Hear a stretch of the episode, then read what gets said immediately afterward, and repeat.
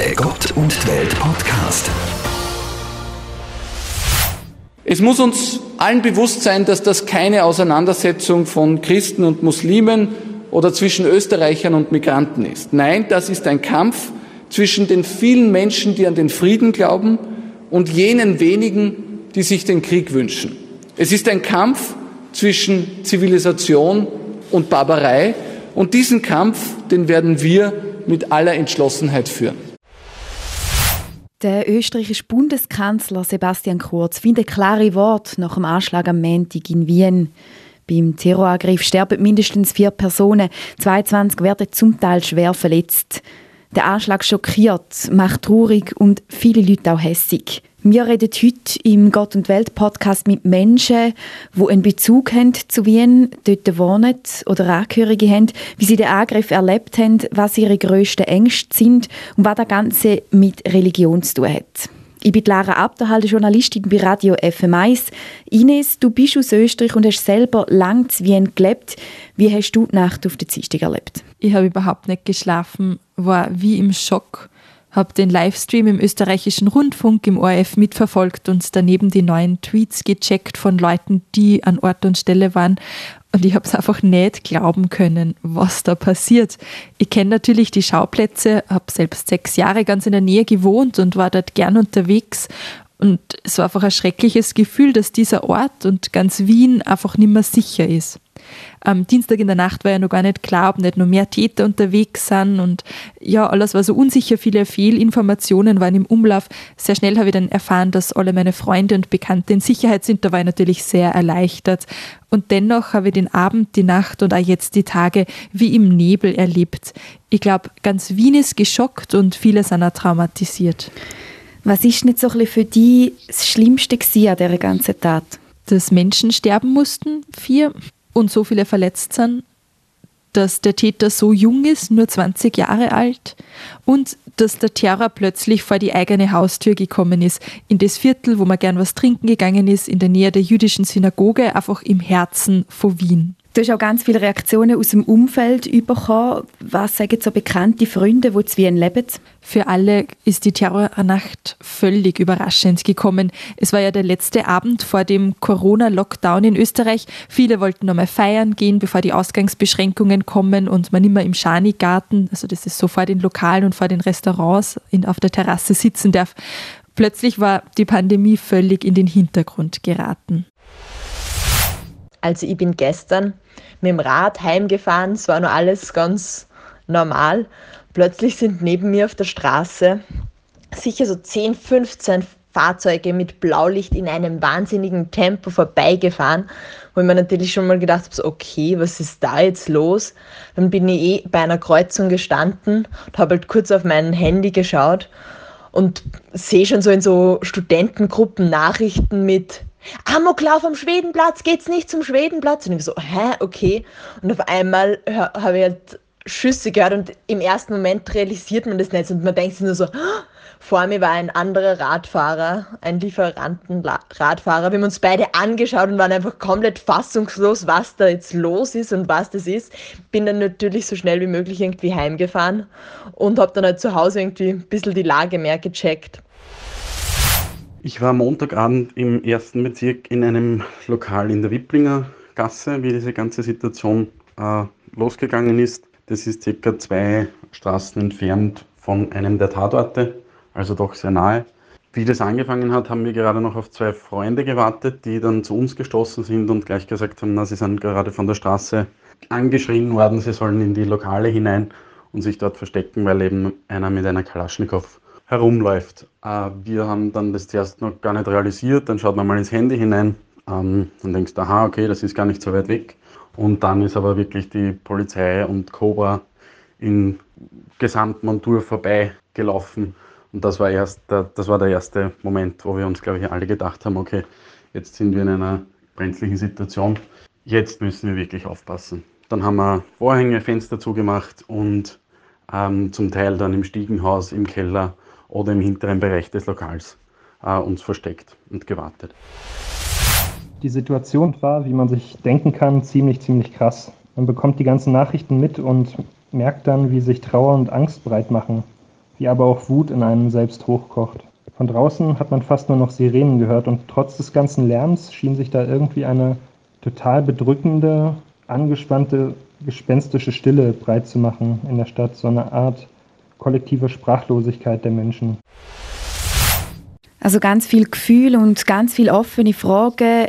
Wie ist die Situation jetzt? Sitzen der Schock und die Trauer immer noch tief oder hat sich der ganze teilweise schon in Hass umgewandelt? Schock ja, Trauer ja, Hass, so wie ich es mitbekomme, eher wenig. Ganz am Anfang noch mehr als jetzt. Ähm, der Chefredakteur der bekannten Wochenzeitung Falter, der Florian Klenk, hat in der Terrornacht auf Twitter gepostet, fahrt zur Hölle, ihr Mörder. Das hat mich wahnsinnig geschreckt. Auch die Rhetorik in der Nacht, ähm, wo von Kampf die Rede war und so diesen Tweet hat der Florian Klenk mittlerweile wieder gelöscht und das finde ich auch gut so, weil das passt gar nicht zu einem weltoffenen Journalisten, wie er einer ist. Ich glaube, das ist auch das Beste, was wir jetzt tun können, den Zusammenhalt in der Gesellschaft stärken und uns nicht abschotten.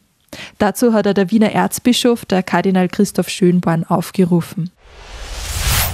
Der Hass kann auf keinen Fall die Antwort sein. Denn Hass schürt Hass. Und das haben wir erlebt in dieser Nacht, in dieser schrecklichen Nacht. Offensichtlich ist hier ein, ein unbeschreiblicher Hass in einem Menschen, mehreren Menschen, der wild um sich schlägt und äh, unschuldige Menschen äh, trifft und tötet und schwer verletzt. Aber auf, diese, auf diesen blinden Hass darf der Hass keine Antwort sein. Das ist für mich die wichtigste Botschaft. Hass schürt Hass. Die Dynamik, wo militante Islamisten brauchen, wird auch in einem Manifest im IS-Online-Magazin 2015 beschrieben.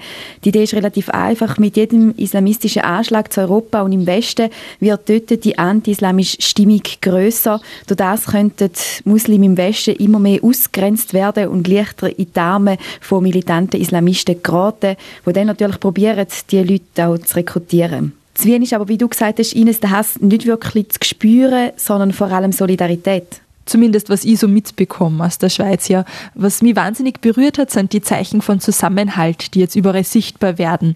So hat zum Beispiel der Caritas Wien Geschäftsführer, der Klaus Schwärzner, unter dem Hashtag Flower Rain Geschichten des Zusammenhalts in der Terrornacht gepostet.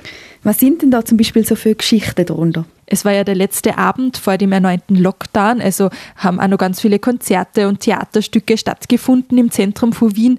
Im Burgtheater haben sie da die Schauspielerinnen und Schauspieler nach dem Stück wieder auf die Bühne gesetzt und ein Gespräch mit dem Publikum angefangen. Die Leute sind ja alle festgesessen an den Orten, wo sie waren.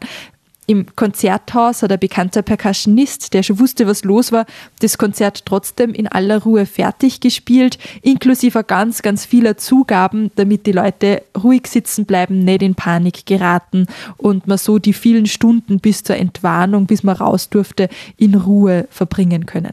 Viele Menschen waren über Stunden in der Innenstadt, sie konnten nicht nach Hause. Da gab es Hotels, die haben Hilfe geleistet, haben Leute kostenlos übernachten lassen. Auch Privatpersonen haben ihre Häuser in der Innenstadt für verängstigte Menschen geöffnet. Eine Yogalehrerin zum Beispiel hat ihr Yogastudio als Unterschlupf und Schlafplatz angeboten. Straßenbahnfahrer sind außerhalb der Stationen stehen geblieben, um die Passanten aufzunehmen, sicher nach Hause zu bringen. Restaurants und Kellner haben über Stunden Menschen verköstigt, sind ruhig geblieben, haben informiert und mancherorts sogar die Rechnung erlassen, dass die Menschen nichts zahlen mussten. In Kinos haben die Mitarbeiter Snacks als Nervennahrung ausgeteilt. Also lauter so kleine Geschichten, die jetzt langsam auf Social Media hochkommen, wo Leute erzählen, wie sie die Nacht erlebt haben und wie sie Hilfe und Solidarität und Zusammenhalt erfahren haben. Ja, Wien scheint ja grundsätzlich eigentlich sehr liberal und weltoffen zu sein. Hast du das auch immer so erlebt? Also in meiner Studienzeit definitiv. Wien war echt so eine Insel der Seligen. Es ist ja mehrmals zur lebenswertesten Stadt der Welt gewählt worden und auch wenn der Wiener so bisschen grantig ist, also ein bisschen ärgerlich und ähm, bisschen motzig so. Ja, ist es eine wunderschöne Stadt zum Leben, die sehr weltoffen ist. Das Miteinander der Kulturen und Traditionen hat ganz eine lange Tradition, funktioniert gut. Es hat zwar in den 1980ern palästinensische Terroranschläge in Wien gegeben, aber seitdem eben gar nichts mehr.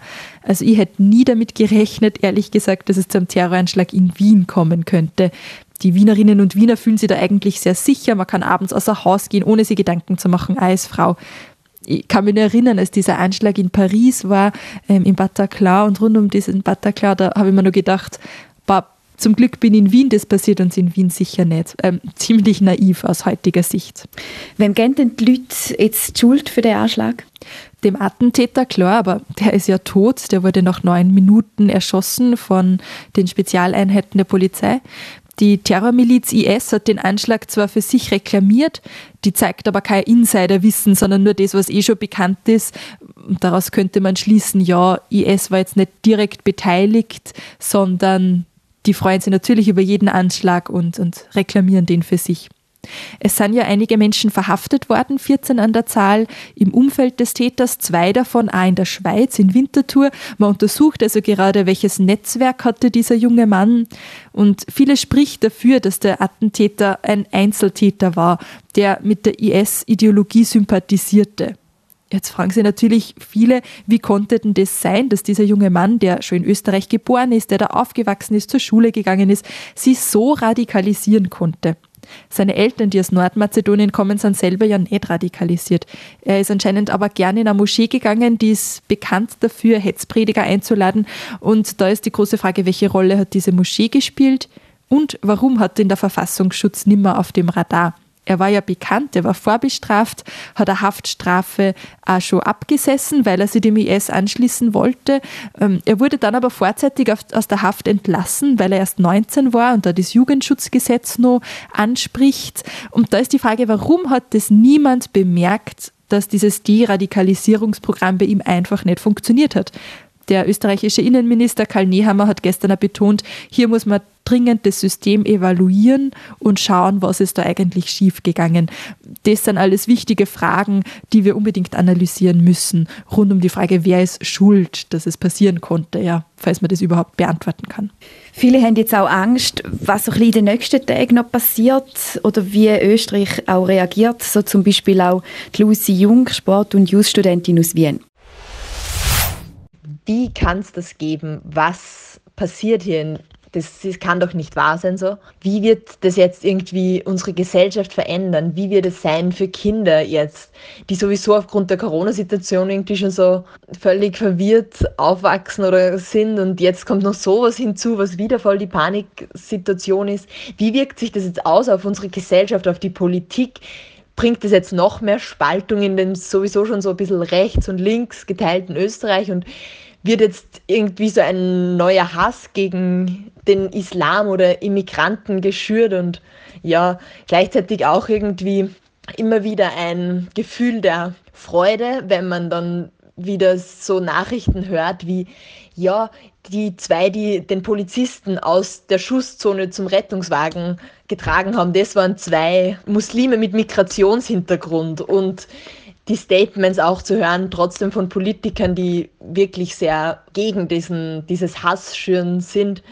Es hat mich schon sehr ähm, auch irgendwie wieder gefreut, um zu sehen, dass es doch irgendwie eine Solidarität herrscht, jedoch ein bisschen diese Ungewissheit von was sein wird und wie sich das jetzt eben auf längere Zeit wird jetzt alles voll überwacht werden, ist schon echt auch was in mir ein bisschen Besorgnis erregt.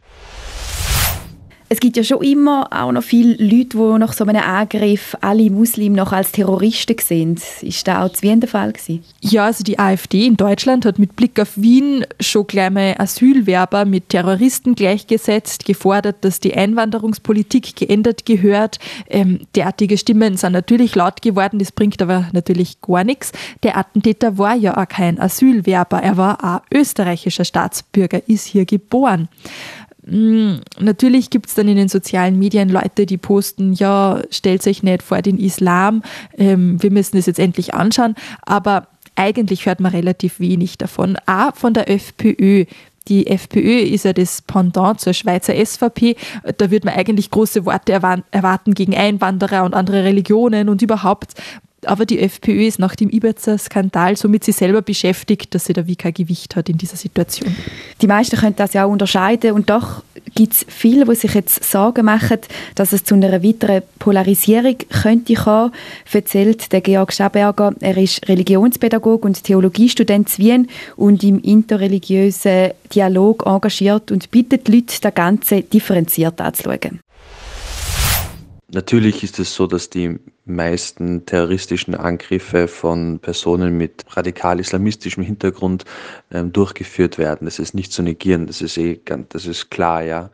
Aber auch jetzt gibt es noch ähm, teilweise terroristische Gruppen. Ich kann von Erfahrung sprechen aus Nordostindien zum Beispiel, wo christliche Gruppen ähm, terroristische Attentate verüben, Menschen, Politiker umbringen, Steuergeld einfordern ähm, für die Erhaltung ihres, ihrer Terrormiliz. Also das gibt es in allen Religionen. Der Islam muss sich also dringend mit seiner gewalttätigen Komponente auseinandersetzen, so wie das Christentum auch.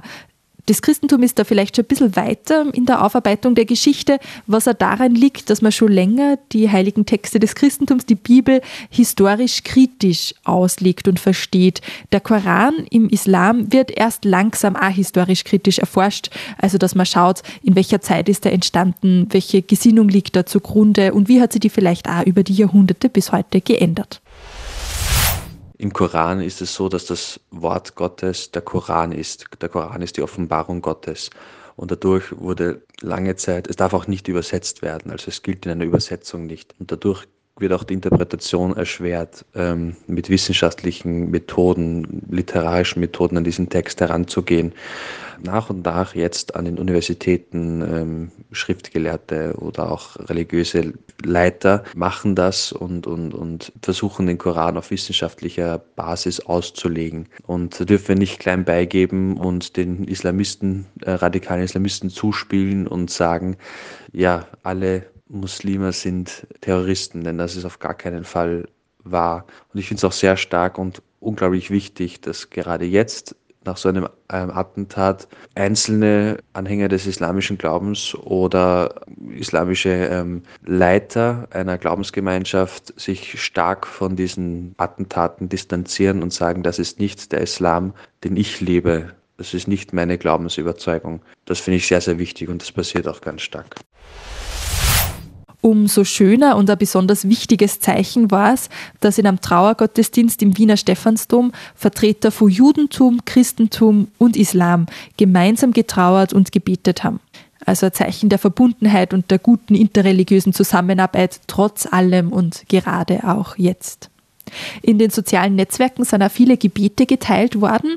Ich habe da einen Dominikaner Mönch kontaktiert, den Frater Simon Hacker, der hat auf Facebook und Instagram ein Gebet geteilt, das er in der Nacht des Terrors geschrieben hat.